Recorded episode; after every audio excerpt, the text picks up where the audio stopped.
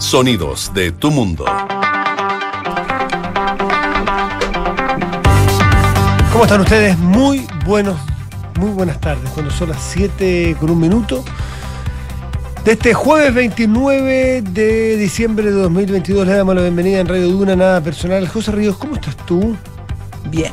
De esos días que marcan historia Sí. por este señor. Escuchemos un tercero hablando de este señor. Lo, lo jugador que fue, mira que yo he visto jugadores, ¿no? Madre mía, inclusive tuve, tuve eh, ocho meses en el Santo, el día Pelé todos los días, y, y Maradona fue un jugador excepcional. Jugaste con Pelé, ¿no? Sí, sí, sí, sí, estuve en Santo, y después jugué en Juventus, terminé en Juventus, en San Pablo, pero lo veía todos los días. Para mí Pelé no tiene nada que ver con la vida, es un extraterrestre, es un personaje que bajó de, de- de un lugar y no se puede comparar con nada. Es imposible eh, comparar a Pelé con porque tenía todo. Y este Messi de esta Copa, corría, saltaba, quitaba, hacía goles, de- no sabía si era de él, fue un, y este un Messi, personaje, porque para mí nu- nunca vi una cosa igual. y este Messi de esta Copa del Mundo qué es, porque me hablaste de Maradona, no, me es, hablaste de es Pelé. el mejor del mundo, que no, no, no es sencillo. Después viene jugadores. Ahí está. Es un Una, extraterrestre. una voz autorizada, porque que uno diga que era Pelé, bueno, puede ser que le guste, que haya escuchado. Que era habla César Luis Menotti, ni más ni menos, campeón con la, técnico, técnico campeón de Argentina 78, un técnico que Barcelona, River Plate, en fin, un técnico. Una un- escuela. Un, hombre del fútbol de toda una vida, un argentino eh, inmenso en el fútbol, un- un- que ha escrito, que ha hablado, que que es un tipo muy respetado que jugó con Pelé, yo no sabía, yo me enteré esta semana escuchando esta entrevista a Menotti a raíz del Mundial eh, ganado por Argentina en Qatar. Y, y- y- y toda esta entrevista es hablando sobre Messi Maradona, Messi Maradona. Y cuando le nombran a Pelé dice, momento, no, no, no, no, no, a ver, esto es otra cosa. Claro, es un extraterrestre. Claro, eh, eh, estamos hablando de otra cosa, no sé de dónde salió, lo hace, lo hizo, lo hacía todo bien. Y, y- y bueno, y eso era Pelé. Lo que pasa es que es, hoy habla con un hijo mío de 10, a 11 Ya. años, y yo le decía, no es posible comparar.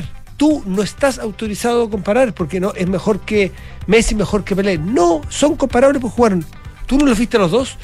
Nadie vio jugar a los dos, prácticamente, muy poca gente, y da lo mismo compararlos, pero Además hay poco registro. Hay poco no, o sea, hay registro, hay mucho registro, pero no está todo el registro de lo que hizo Claro, Pelé. El fútbol era distinto, el deporte era distinto. Lo que sí hay algunos registros donde comparan las mejores jugadores, mejores jugadas de los jugadores actuales, esas cosas insólitas, y al lado siempre una de Pelé haciendo Claro. exactamente lo mismo. Como que inventó el fútbol. Es una cosa impresionante. Estamos hablando de un hombre, bueno, de 82 años, que murió hoy día, el rey Pelé, Edson Arantes de su nacimiento, un hombre que jugó cuatro mundiales, debutó a los 16 años con, con Brasil. Ganó tres.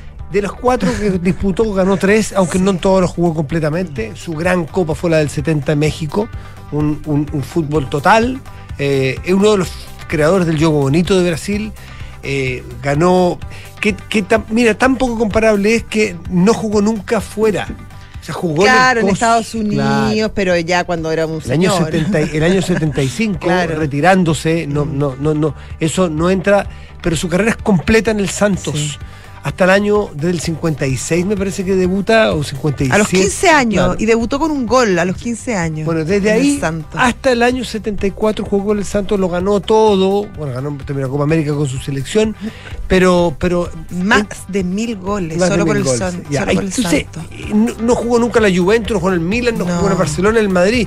Era otro fútbol, otra época, otro planeta, otro mundo. Y en ese mundo fue capaz de conquistarlos y de generar un reinado que da la impresión de que es absoluto y completamente eh, inabordable por nadie más. Ahora, es bien impresionante, Matías, que en un mundo que no es el mundo de hoy, que no tiene de partida la globalización, la trascendencia tecnológica, em, las cámaras, la televisión, etcétera, las redes sociales, en un mundo donde nada de eso existía, la trascendencia y el impacto que tuvo Eso. en el mundo. Y eso habla en el fondo de, de- de un, de un tonelaje deportivo impresionante. Porque ahora no digo que sea más fácil o más difícil, a lo mejor la competencia es más difícil, los deportistas reciben otro tipo de presiones, también otro tipo de, pre- de preparación, probablemente en ese tiempo era todo mucho más amateur, pero tener el impacto y haber dejado la huella que dejó Pelé sin toda la ayuda tecnológica eh, que existe hoy, debe haber sido realmente un tipo fuera de serie, como decía Menotti, un extraterrestre. Un extraterrestre, claro. Cuando le preguntan, ¿y, y el Messi de Qatar?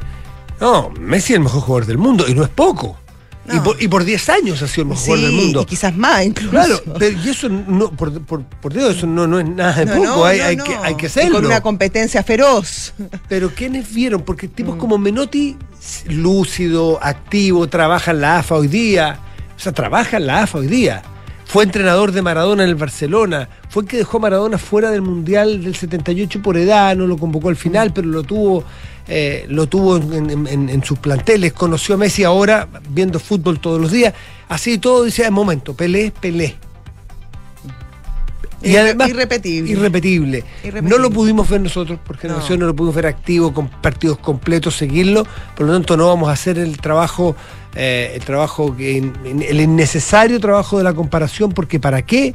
Porque qué, qué razón tiene, qué asidero tiene cuando no jugaron el mismo fútbol en la misma época, grandes, grandes jugadores. Pero que, que, que, que Menotti diga que Maradona No y, y- y Messi son tremendos jugadores, pero Pelé un extraterrestre, El rey. lo Oh, dice rey. Menotti. Oh, rey. Preguntémosle a otra persona que también ha visto fútbol, mucho fútbol, que tiene mucha, mucho, mucha historia, mucho paladar futbolístico y que nos ha traído todos los mundiales a, a nuestra memoria. Es el gran Pedro Carcuro, amigo, además que nos da un tiempo, está de vacaciones, Ah. fuera de Chile. Pedro, querido, ¿cómo estás? Muy buenas tardes, gracias por recibir el llamado de Duna. Buenas tardes, Pedro. Hola Josefina, hola Matías, ¿cómo les va? ¿Cómo están ustedes? Bien, Muy buenas tardes. Pedro, bueno, tú, tú, gente de tu edad tiene esa, esa virtud de poder de poder valorar y poder dimensionar un poco más a Edson Arantes de Nacimiento como futbolista y como figura también mundial. Sí, a propósito de los tiempos, yo creo que en este momento de dolor por, por, por la muerte de, de Pelé, yo creo que eh, resulta como un poco cansador seguir estableciendo la comparación de cuál es el mejor. Yo siempre he dicho cuál es el que más le gusta a uno. Y ustedes apuntaban muy bien a, a los comentarios del Flaco Menotti, del Loco Gatti, de, de Alpio Basile, de tantos otros argentinos. Pero yo te digo una cosa, quedémonos con eh, el Pelé de los 60, con el Maradona de los 80 y con el Messi del siglo XXI. Y no, no nos enredemos en, eh, Mm. en comparaciones porque hemos tenido el privilegio, por lo menos yo, de disfrutar de los tres intensamente y los tres son geniales, gigantescos, fantásticos y hoy nos ocupa la muerte de, de Pelé que tuvo un vínculo tan estrecho con Chile que a uno realmente lo conmueve de un modo particular. Perdona, pero esa es mi Sí, apreciación por así, supuesto. sí lo comparto. para poner eh, Contexto. para Pe- poner los- las cosas sobre la mesa. Pedro, hay mucha gente que dice que, que Pelé transformó el fútbol, le dio una nueva dimensión y es un poco el padre del fútbol moderno, de lo que conocemos hoy por fútbol. Eh, ¿Tú cómo lo Sí. ves? Sí, eh, eh, hay, hay, hay hechos que son evidentes. Hay deportistas que marcan un antes y un después de la, de, de la especialidad que ellos han practicado.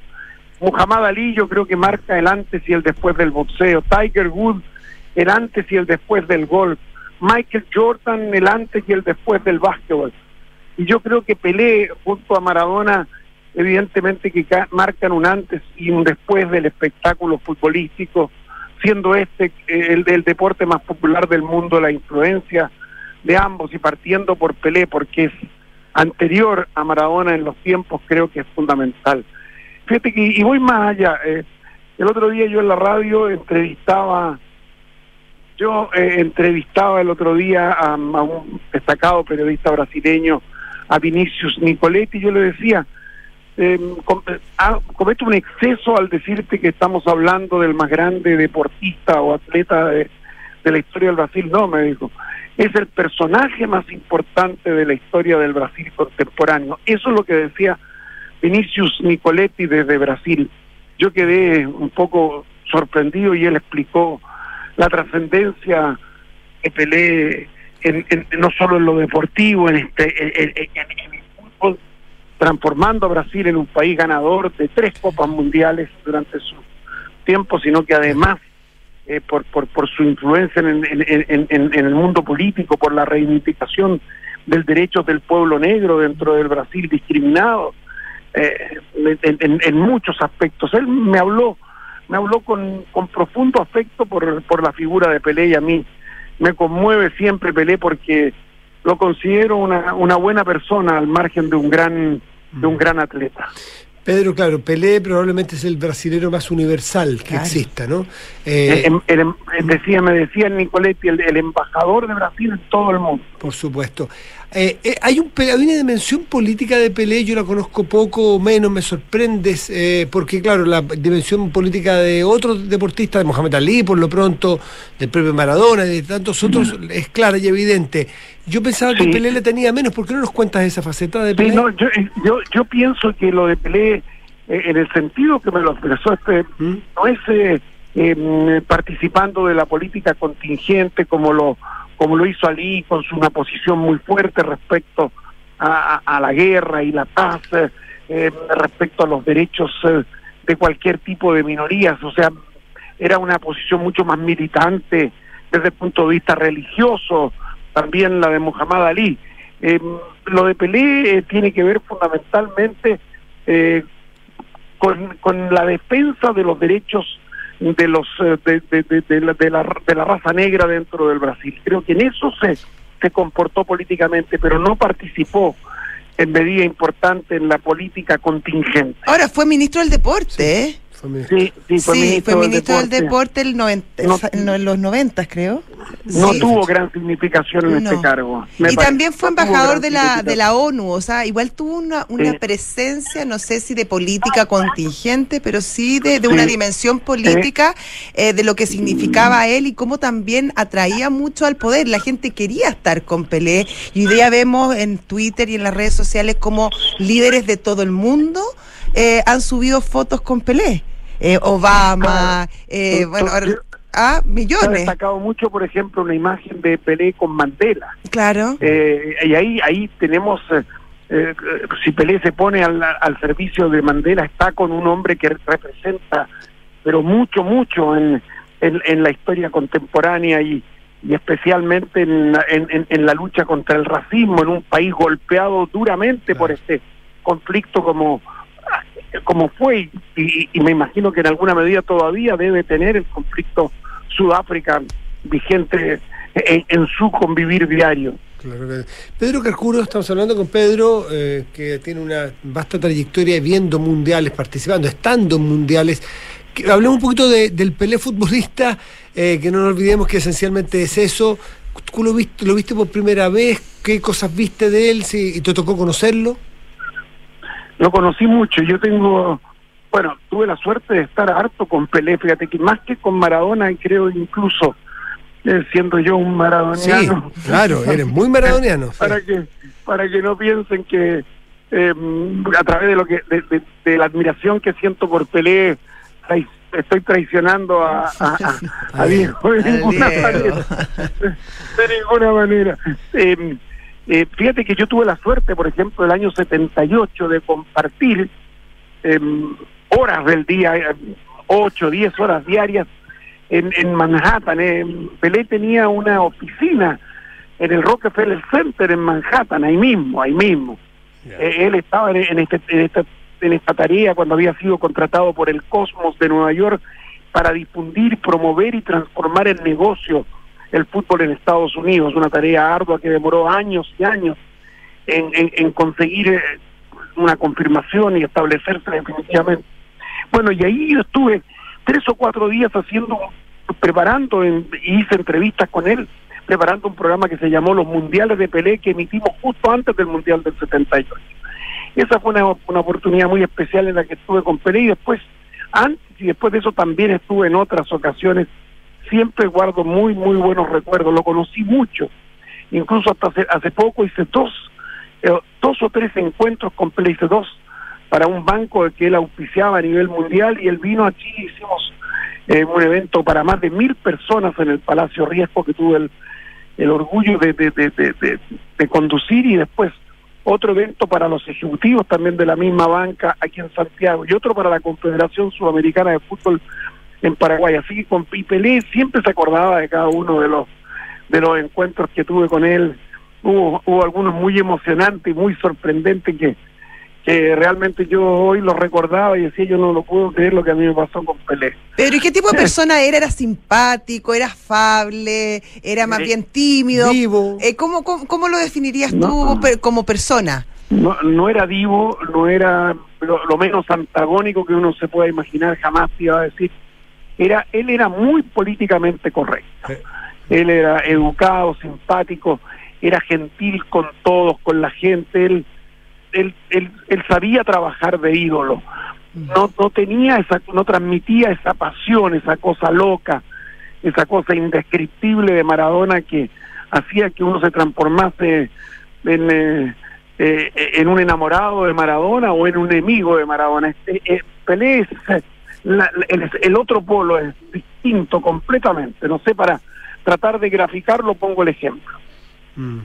Por último, Pedro, ¿lo viste jugar? ah, ¿Lo viste en cancha? Sí, mucho, mucho. Me tocó como reportero ya en radio, yo traba- trabajaba en radio, era informador de cancha, estuve en esos, en, en, en, en alguno de los eh, hexagonales, esos hexagonales de verano, Matías, eran una cosa de loco, que yo iba siempre. Está el- yo te- perdona, te puedo quitar un par de minutos por para recordar? favor, lo un que regalo, quiera. Un regalo, Pedrito. El estadio, el estadio nacional de Santiago de Chile fue escenario de uno de los más grandes partidos de Pelé en su historia personal y uno de los, dicen que uno de los mejores partidos del Santos de Pelé. Era un partido amistoso, lo que lo hace más difícil. Ahí se jugó en el Nacional, creo que el mismo, el 64 creo que fue, un partido entre la selección de Checoslovaquia y el Santos en estos torneos de verano. Y ese partido, hasta 10 minutos antes del final, estaba empatado a 4. Había anotado dos goles Pelé. Y ganó Santos 6 a 4 con otros dos goles de Pelé. O sea que hizo póker. Cuatro goles. Pero fue una locura. Ese partido lo debe haber visto un millón de personas si no había televisión. Todo el mundo con el que tú hablabas había, había 40 mil personas. Y Nacional, habían ido. Pero lo- todo el mundo lo había visto. Todo tú- el mundo lo había visto. tú lo viste en Eh, cancha? eh, o sea, esa es una de las memorables actuaciones de Pelé aquí en, eh, en, en- en Santiago de Chile. ¿Tú lo viste en cancha, Pelé? Eh, ese, ese partido con Checoslovaquia? Sí, lo vi, lo vi. Era, era uno del millón de personas. Por último, Pedro, oye, no, no es por chauvinista, pero para poner en dimensión también a algo de lo nuestro. Cuando Pelé jugó hasta el 74, toda su carrera, salvo el Cosmos, que tenía otra, otra cosa distinta, ya estaba Otra misión. otra misión política o, o laboral, no solo jugar al fútbol. Jugó siempre en el Santos hasta el 74. Compartió esa tremenda trayectoria en Brasil con Elías Figueroa, enfrentándolo. Y Elías Figueroa salió elegido tres veces el mejor jugador de ese campeonato brasileño, estando Pelé con también Pelé ahí. jugando, con Pelé jugando y bueno, Pelé es bien, es bien cercano a. Está muy a triste hoy día, Lo invitó, sí. lo invitó a, a- a Isla de Pascua en una oportunidad. Claro. A Rapa Nui y, y tengo ¿Y fueron? que vino. Justo, sí, estoy Aquí- casi seguro. Y, y Ah, sí, aquí tengo Ahí la foto. está la foto, aquí sí. tengo la foto. me gustaría que me hubiera decir la fecha, pero, o sea, él era muy, eh, él quería y respetaba mucho a Elías Figueroa y también se, acor- se acordaba con, con risa cuando el Chita Cruz le bajó los pantalones cuando no lo podía alcanzar el Chita Cruz y en una, en una, en una chilenada le bajó los pantalones, pero se, se moría la risa, Pelé. Ah. Eh, era un partido amistoso, tengo entendido, no, si mal no recuerdo. Pedro querido, Pedro Carcuro está fuera de Chile de vacaciones, nos dio estos momentos, comparte con nosotros para compartir también su experiencia, su, su mirada del Rey Pele que ha muerto hoy. Pedro, sigue descansando y nos vemos pronto. Un abrazo. Muchas gracias. Gracias, Josefina, Matías. Felices fiestas un agrado, nunca es una obligación. De verdad que te quiero mucho. Gracias, Pedrito, un abrazo. Gracias, gracias. Chao, chao. Que no es poco, ¿ah? que a Pedro Carcuro uno le diga eso. A mí Que me te me quiera. O sea, encuentro. pero- A mí me emociona hasta el Tremendo regalo, Cuando sí. entré a trabajar de y conocí a Pedro. ¿Ya? Eh, Fue como un momento, ¿no? O sea, imagínate. Absolutamente. Imagínate. Y como que fue como. No, te, acordás así el momento, todo. Te paso, Pedro, te paso, te paso. Así que se le agradece. Siete de la tarde, 20 minutos, estás en Duna. Nada personal.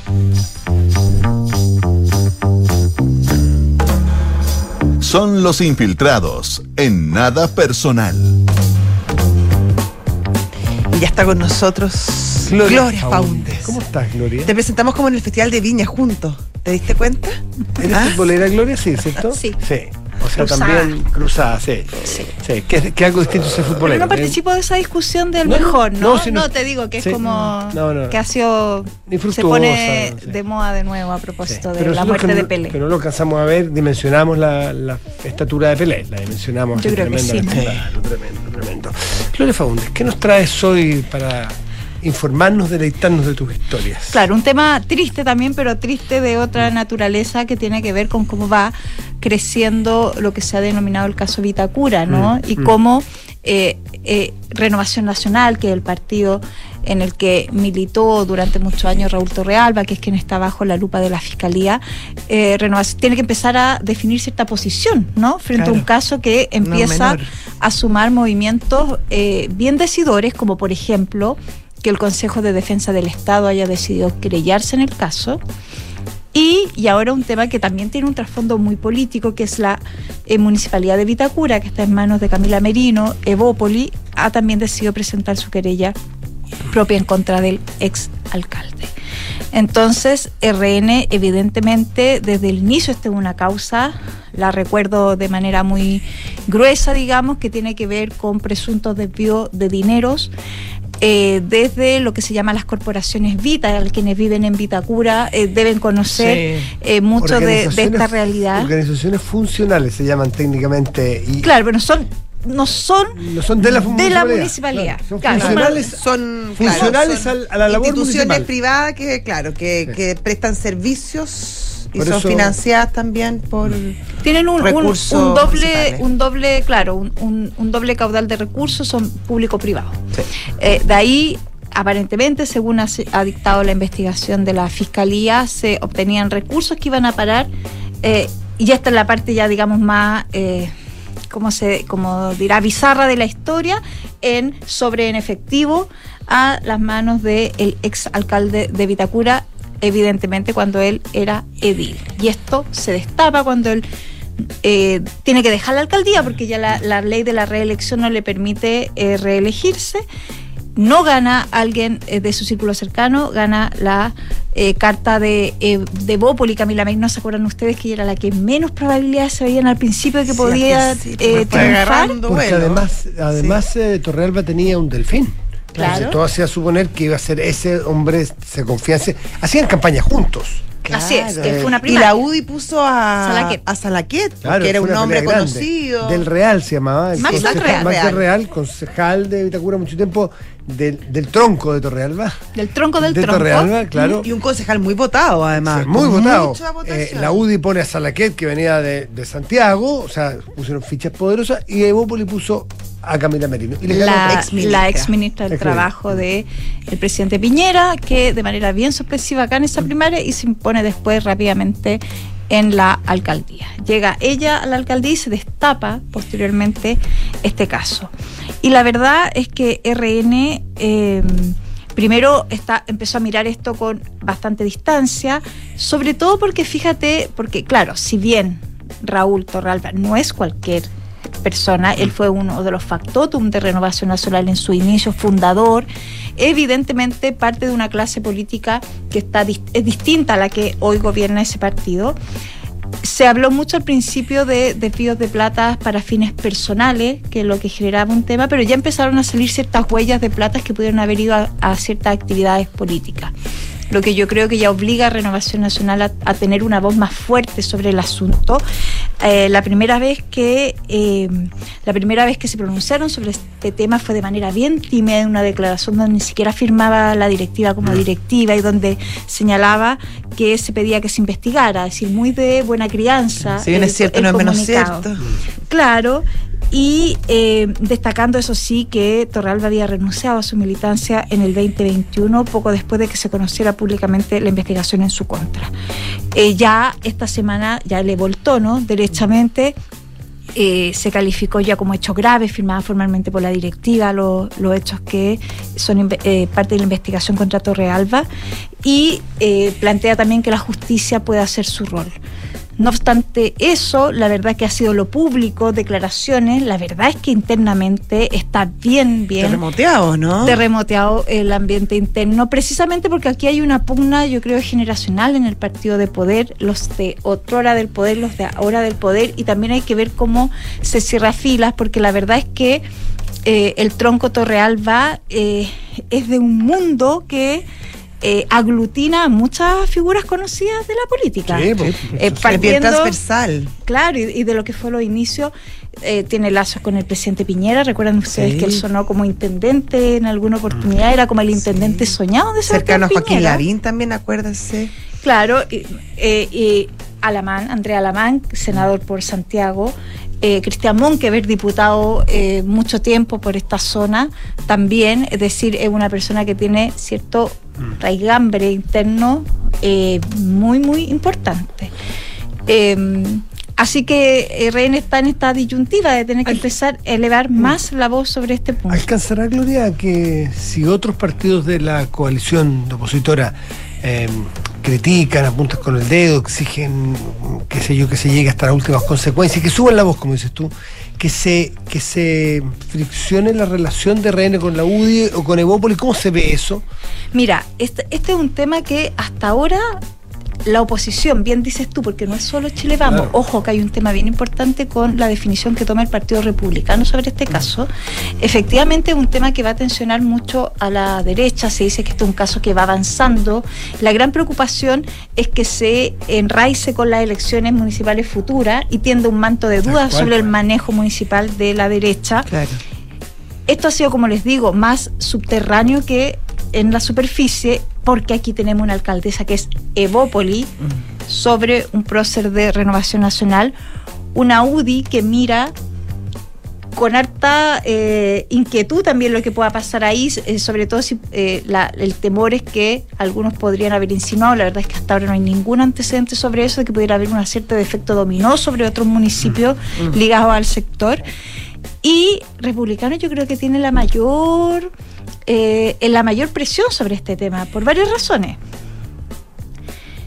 Republicano eh, entiende que tiene un perfil fiscalizador. Ellos mismos se han planteado como el gran perfil fiscalizador de la derecha.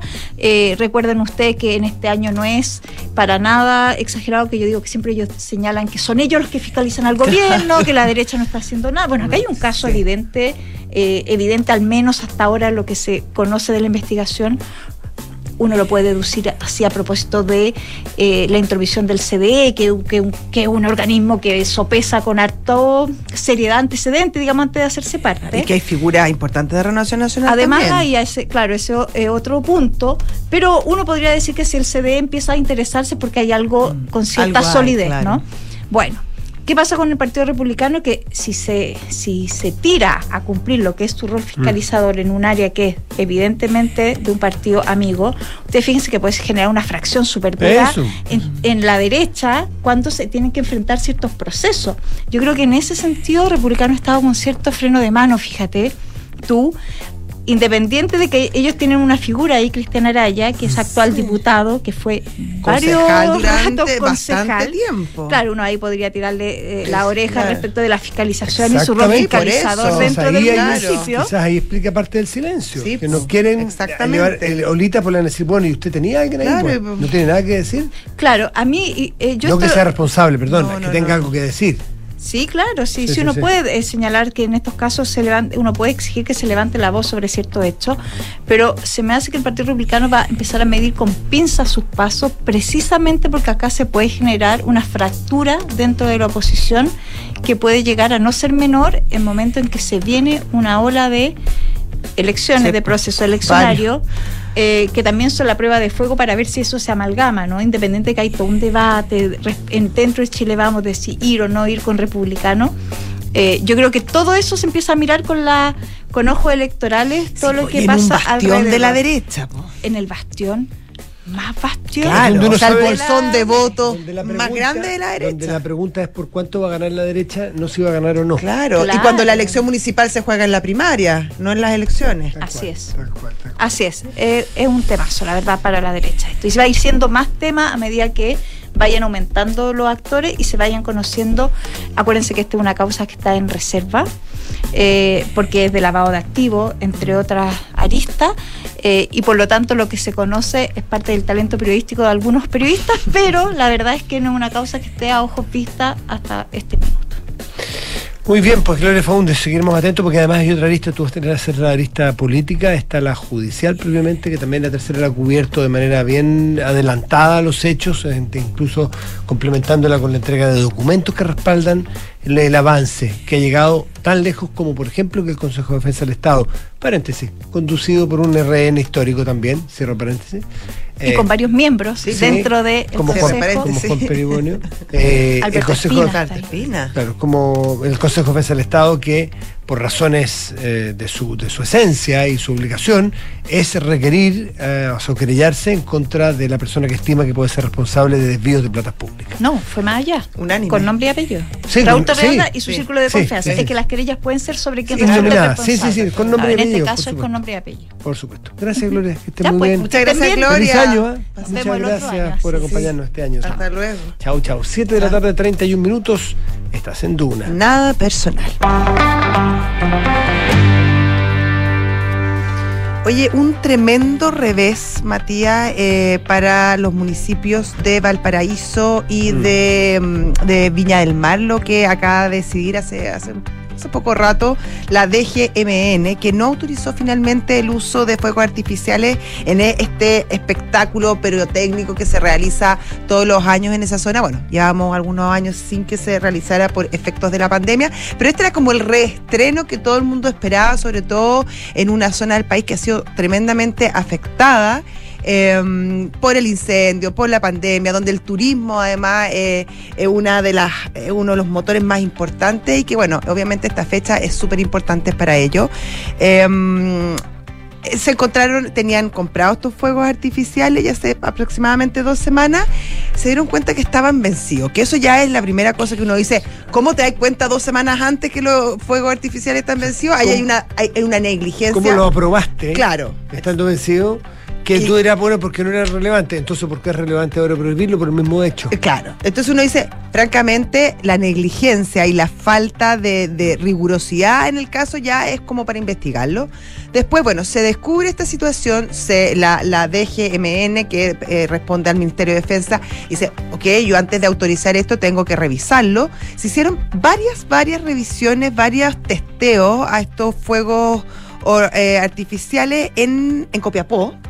Y finalmente, eh, la conclusión es que no mantienen condiciones de seguridad necesarias atribuibles a condiciones de almacenamiento y antigüedad de fabricación del producto. Es decir, no podemos exponer a la población a eh, que vayan en este, eh, este espectáculo y que haya en el fondo que la cuestión no resulte y la gente quede expuesta en su seguridad y en su salud y bueno, lo- en, la- en las cosas que puedan pasar. Esto obviamente es una tremenda, un tremendo traspié para, para la zona y em, difícil de explicar. Es difícil explicar por lo que decíamos antes, porque las razones que se crimen ahora están presentes desde antes. Entonces es bien difícil, salvo que apareciera un antecedente nuevo, que no es nuevo. El que estén vencidas no es nuevo, no vencieron hoy día en la mañana. No, están vencidos. En- exactamente. Y bueno, eh, esto te- probablemente va a traer un perjuicio enorme a- al, al- al turismo, al- perjuicio económico a las comunas que, eh, que aprovechan estas fechas de alta demanda, eh, puntualmente Viña, Valparaíso, Concón, esas tres sí que se nos ocurren a, a buenas ya primera, pero también en general rebalsa para otras también, que sé yo, cercanas. Y por eso, o eso explica entonces que el, eh, el alcalde, por ejemplo, de Valparaíso, Jorge Sharp, Que iba a eh, estar con nosotros, eh, no, no último pudo, no sí, pudo. debe sí. estar con algo de claro, trabajo, con poco sí. de pega. Eh, bueno, anuncia acciones legales por no autorización del uso de fuegos artificiales, apunta a negligencia del proveedor y acusa al gobierno de no responder oficios ¿m? al respecto. Así es que ahí hay algo interesante. Fíjate que, a ver, dice que el alcalde leo una, una crónica reciente, de la tercera dice... eh, Que acaba de hablar hace pocos minutos. Sí, hace pocos minutos. Sí, la, la versión que tiene la tercera. Dice la más absoluta transparencia respecto de los fundamentos que motivan esta decisión. Eh, dijo el alcalde de Valparaíso que además eh, que la ministra de Defensa, Maya Fernández, y el subsecretario, Galo Elstein, eh, no respondieron a tiempo correos que se solicitaba la realización de pruebas para determinar si los artefactos pirotécnicos estaban en buen estado. Bueno, puede haber habido demora, pero el hecho es que hechas, la, hechas las pruebas, el resultado es que no están en buen estado. O sea, está bien, puede haber habido demora en, en, la, res- en, en responder lo- los correos, sí, efectivamente, eso habrá que investigarlo, puede ser todo cierto, no hay por qué no creerle al alcalde. Pero el punto es que tarde o temprano las pruebas arrojaron que los, los, los fuegos artificiales no se podían usar. Tal cual. Así que vamos a ver, bueno, no hay fuegos artificiales en Viña Pero habrán otras cosas. Habrá otras cosas Sí. y bueno, y además ya a esta altura está bien jugado el partido en cuanto a reservas y en cuanto a ocupación. Y claro, es un es un es una mala noticia para quienes iban, pero tampoco lo es todo. Los fuegos No. artificiales serán muy bonitos, muy atractivos, lleva mucha gente, Sí, pero, pero habrá otras no es que deja, no es que deja de ser atractivo la, la zona. Sí, porque no hay buena. Porque no hay fuegos artificiales. Sí. Hay una oferta de un montón de otras cosas. Oye, estaban entrevistando a los, a, los, a los dueños de barcos y de balsa en el, en el puerto de Valparaíso. Y, y, y claro, y claro, No, estaban para ellos sí, tristes. para ellos es más duro. Eh, para ellos es muy duro Porque- además arriendan, la, arriendan estas balsas, estos barcos para que la gente vea desde la bahía los fuegos artificiales. Eh, y porque además trae mucha gente, obviamente, pero, pero trataban de ponerle el hombro y bueno, estaban un poco abatidos con la noticia, pero decía, oye, igual tenemos un montón de paseos entretenidos, igual la gente puede arrendar y, habrá otras fiestas y, y, es entretenido y, y- si se puede ir y ayudar a esta zona que además está bien, bien, bien golpeada, yo creo que...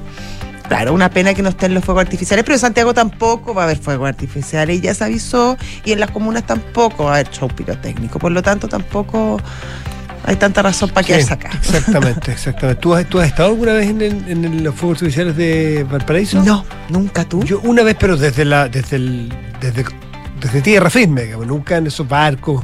ya, esos pero así botes. como desde un Sí, departamento. de unas dunas, Ya, hace muchos años. Es impresionante. Muy, pero el espectáculo desde el mar parece que también lo es porque ilumina todo Valparaíso. Claro, y, se, y como que caen, y caen, caen las luces al agua, tiene una cosa como media mística. La gracia, claro, me decía alguien que los vio un- una vez, me decía, la gracia no solamente eso, el fuego en sí es muy lindo, pero eso son lindos en todas partes del mundo. Es que iluminan un Valparaíso de noche de una manera impresionante, se ven los cerros con su belleza y, y eso es el gran, gran valor que por esta vez se pierde.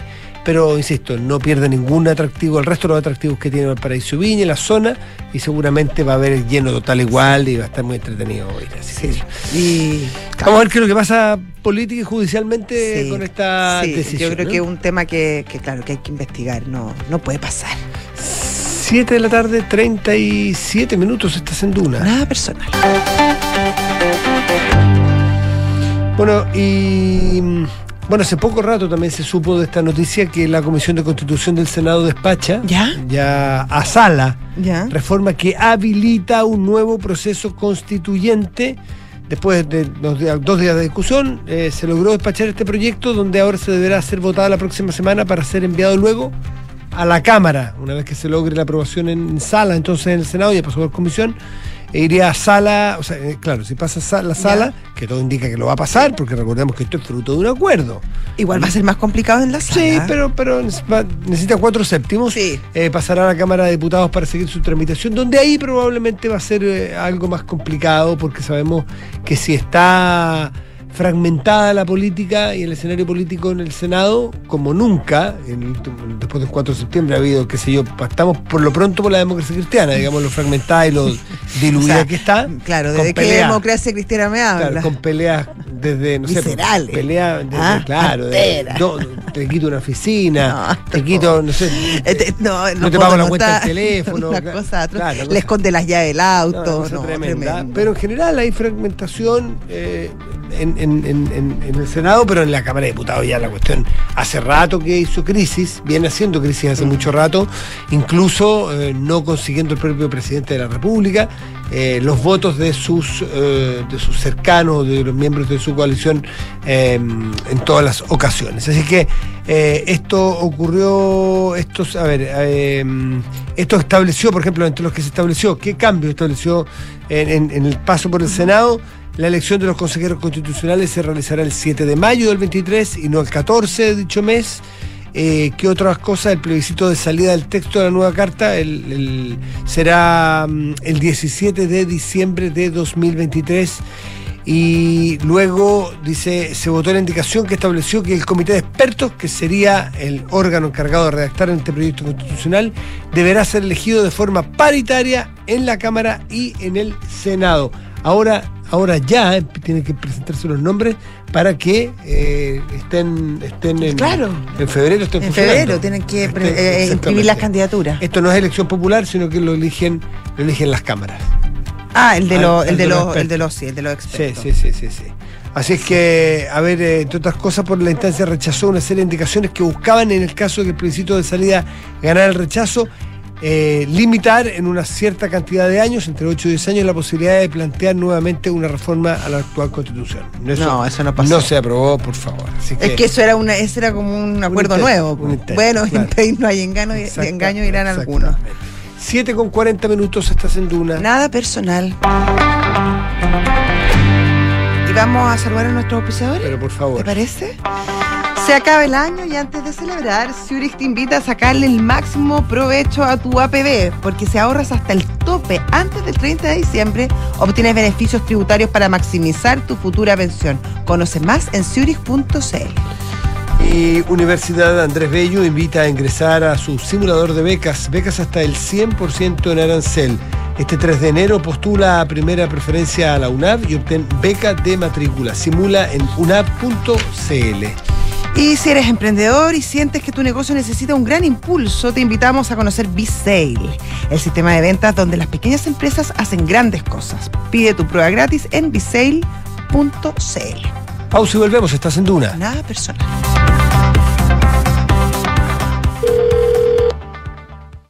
Zurich, buenas tardes. Habla Paula. ¿En qué puedo ayudarte? Hola, habla Ignacio. ¿Por qué mi compañía de seguros cambió de nombre? Lo que pasa, Ignacio, es que Chilena Consolidada ahora se llama Zurich. Reunimos lo mejor del mundo de los seguros y el ahorro para ti y tu familia. Entonces ahora soy Zurich, pero tengo que hacer algo como cliente. No, no es necesario que hagas nada. Tu relación con la compañía sigue vigente exactamente en los mismos términos que antes. Ah, mira qué bueno. Muchas gracias por tu ayuda. Cualquier duda, contáctanos en Zurich.cl y recuerda que Zurich es tu mejor compañía para el futuro.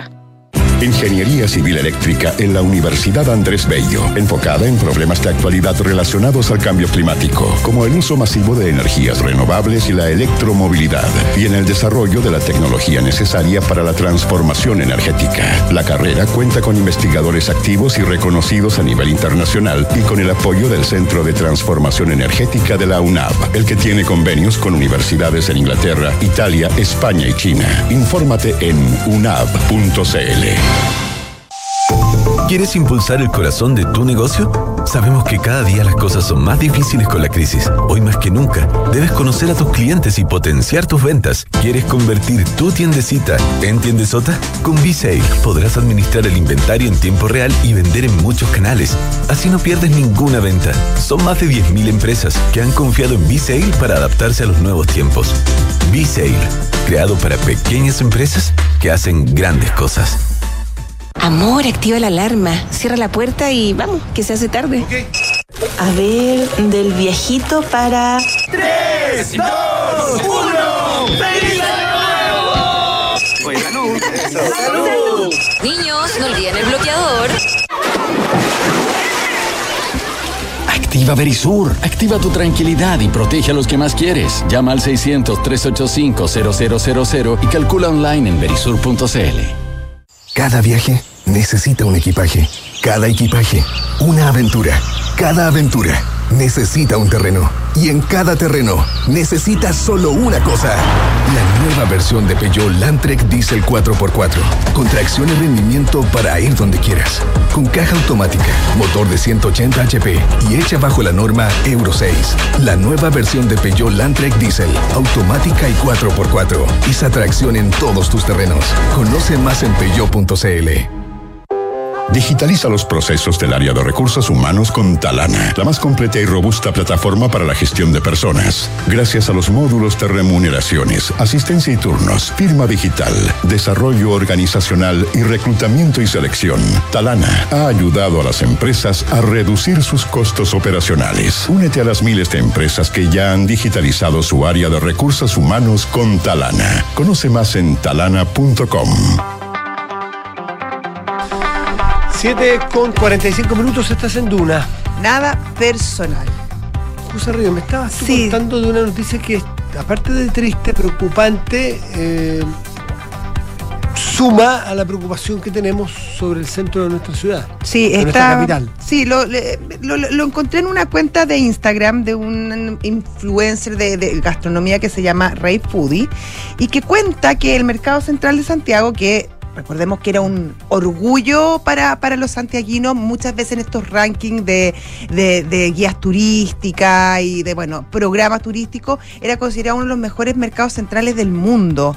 Eh, bueno, hoy está a punto de morir Matías, no tiene ninguna reserva para este año nuevo, casi no quedan locatarios y los que es- quedan, los que han persistido, están con pérdida y en este momento busca- basi- buscan básicamente cambiarse al sector oriente. Y lo que era un paraíso para los turistas, llegaba un turista a Santiago eh, y lo primero que iba era el mercado central, ya casi no lo pisan. Y esto se, se debe básicamente a eh, la delincuencia que hay en el sector y porque también acusan desde, desde el mercado central los locatarios han recibido muy poca ayuda eh, desde las, autori- de las autoridades. Lo que estás contando tú es exactamente la misma película que cuentan todas las personas que trabajan o tienen alguna relación con el centro de nuestra capital. Y viene a sumar a, a este eh, panorama desolador del centro de Santiago. Y, y esto, aparte del problema obvio que significa, ¿no es cierto?, para la gente que vive, frecuenta eh, y para los que trabajan en esa zona, pues vamos a suponer cualquiera, o sea, una heladería, una, Claro, una zapatería. una zapatería, tiene otro problema, que tú matas un atractivo turístico para Chile. Absolutamente. Cuando viene un extranjero y te preguntan qué puedo hacer en Santiago. Bueno, si uno sabe este tipo de cosas, le resulta difícil llevar o decirle a algún extranjero, mira, anda a darte una vuelta por el centro cívico, ándate por el. Paseo Humada, anda a la Plaza Italia, perdón, a la Plaza... Y almuerza de todas maneras en el mercado central. exquisito, los Claro. mariscos chilenos, anda a la Plaza de Armas. Bueno, todo- todos estos lugares más o menos, obvio que los primeros que se me vinieron a la cabeza. Uno se tiene que preguntar, ¿es responsable enviar a un, de a un amigo, a un Claro, conocido o, o- o- Medio a- despistado, que no conoce el lugar. Eh, no sé si uno lo haría. Y eso es una responsabilidad enorme de la alcaldía, de las autoridades en general, de la tomarse en intendencia, serio esto. o sea, ya no hay intendencia, la gobernación El daño- y en los delegados presidenciales. La imagen país es muy importante. Exacto, el daño, el daño directo, pero también este otro, este daño indirecto que dices tú, la imagen país, el que Sí, el- pues eh, se construye con este tipo de cosas. llega una persona que si- si- ni siquiera que lo asaltan, una persona que se siente insegura o que ve que no hay nadie porque está muerto, si se va muriendo en el mercado central, ¿qué es lo que le va a decir a sus amigos cuando vuelvan a Francia, a España, a Argentina o a Noruega? Da igual. Fíjate que Sáltate Santiago. Sácate Santiago. Ándate a, ándate a, qué a San Pedro de Atacama, Sí, ándate a, a Paine o lo que fuere, pero no pases por Santiago. Claro. Porque, lo va, porque, porque está feo, Está porque sucio. está sucio y porque es peligroso, te pueden decir. Entonces, mira con lo que estamos jugando. Es súper dramático. Y, insisto, la gente que vive en el día a día, que paga su arriendo y tiene su zapatería, o una Claro. cafetería, o una. o la gente que bazar, vive ahí, Matías, que transita, Ah, que se baja del metro, camina hasta su casa con miedo. Tal cual. No, tal cual, tal cual. Ahí están, ahí están todos los, los, los- los efectos que puede tener una, una- un descuido como este. Eh, ya no, no, no, no, ya no caben las, las, las miradas eh, negligentes por, por, por conveniencias ideológicas o políticas. Aquí hay una cuestión práctica, directa, de daño económico a muchísimas personas y muchísimas familias. Imagen país, trabajo directo a personas e inseguridad. 7 con 48, estás 49, estás en Duna. Nada personal. Y, mm, oye, ¿viste que finalmente la, la Corte eh, um, anuló el juicio contra Martín Sí. Pradena? Eh, se venía discutiendo y ya era un, secreto casi a voces después de que se conocieran estos mensajes sobre, el jue- sobre uno de los jueces de, de este caso que eh, eh, hablaba del imputado, de Martín Pradena justamente, como maldito violador. Eh, obviamente eso hace que, que la defensa de Pradena eh, pida la anulación del juicio porque, eh, claro, dicen que que, hubo poca objetividad, que había una animadversión en contra de- del, del- del- imputado, por lo tanto no habría habido un juicio justo. Desde, desde el otro lado, desde la parte acusatoria, dicen que las pruebas que se presentaron son lo suficientemente contundentes y en este sentido no se ven invalidadas. Pero lo cierto es que, que la imprudencia, a mi juicio, de un juez puede echar por tierra el trabajo de eh, años en este sentido, donde hubo, eh, donde tuvieron que declarar mucha gente, donde hay bastantes víctimas, eh, o sea, hay, está la víctima fatal que termina en suicidio, que es la, la joven. Antonia Barra. Antonia Barra, la familia, todo lo que significó recordar, revivir, conseguir las pruebas, por, por al final, por una imprudencia inentendible eh, respecto a tu rol. El no entender los roles que cada uno tiene en los lugares donde está es muy importante. Un profesor que da un que no respeta a sus alumnos eh, y trata de manipularlo. Un juez que trata de prejuzgar antes de tener los antecedentes a la mano. Un periodista que da opiniones propias sin todos los antecedentes a la mano, eh, aprovechándose de un micrófono, etcétera. Y suma y sigue. Un sacerdote que se aprovecha de la, o un religioso autoridad moral. de su autoridad para abusar de otro y suma y sigue un médico que se aprovecha de su facultad exclusiva de recetar medicina o algún medicamento eh, lucrar personalmente y, y- y entregar o licencias o medicamentos en fin, Está lleno. es la responsabilidad al final, es, el- es la esencia de la responsabilidad, el problema más grave que ocurre aquí, el daño que le hace, porque no A solo revictimiza a los recursos, a todo. los recursos que se pierden, el- la revictimización de partir de nuevo. Exacto. Eh, y la, el daño a la justicia, Claro, porque alguien a la imagen nuevamente. Porque alguien podrá decir el día de mañana, en un caso como, da lo mismo, no, no me refiero a este caso puntual, a otro, ah, mira, esta persona, oye, pero fue condenado por tal o cual delito. Ah, no, no, eh, fíjate que suspendieron, ya no es así, suspendieron el juicio. Sí, pero lo suspendieron por, porque había un, qué sé yo, un, un- un- una parte del juicio mal hecha, pero no quiere decir que no sea responsable. No, no sé. Esta persona, mm, mira, no sé si es tan responsable porque ya se anuló el juicio una vez. Mm, Sí. Entonces le quitas Y- y no, credibilidad y, y a los fuerza. jueces y, a los y al resto de los jueces, eh, en el fondo dicen, es que estos jueces. claro. Ah, no, que así imagínate, po. Le quitas credibilidad Sí, a la institución. Así es. Oye, eh, antes de que nos vayamos, porque son las 7.52, eh, una noticia que, que era esperada para esta época del año, lo que pasa sucede con Irina Caramanos. Ah, sí, pues. La, la pareja del presidente de la República, que anuncia el cierre definitivo de la coordinación sociocultural desde donde hace mucho rato eh, la, la pareja o la mm, eh, el cónyuge del presidente, en el caso de la presidenta Bachelet fue su hijo y fue una persona... Irmas. Irmas, claro, exactamente. eh, la, el nombre de pila de, de, de Irmas, ahí se Era me va en este sí. momento, que me disculpe, se me va en este momento, una mujer eh, Sí, muy destacada, fabulosa, sí. sí. se me da su nombre de pila, eh, donde ella ocupó también el cargo esto de las organizaciones sociales en torno a, a la presidencia. Eh, Irina Caramanos desde que llegó, desde que llegó al, al- cargo, ha dicho que no quiere tenerlo y se organizó durante estos nueve meses eh, la, la- forma de, en, ir entregando, en ir autonomizando de esta, de esta persona, del, de la pareja o cónyuge presidencial, o que el presidente designe, donde lo empiece, se empieza a autonomizar para que funcione y hay mantiene, eh, administra muchísimos recursos, eh, qué sé yo, tiene muchísima importancia en cosas culturales, en cosas de niñez, de tercera edad, eh, por lo tanto es un cargo requete contra importante. Eh, Irina Caramanos, ¿sí? No.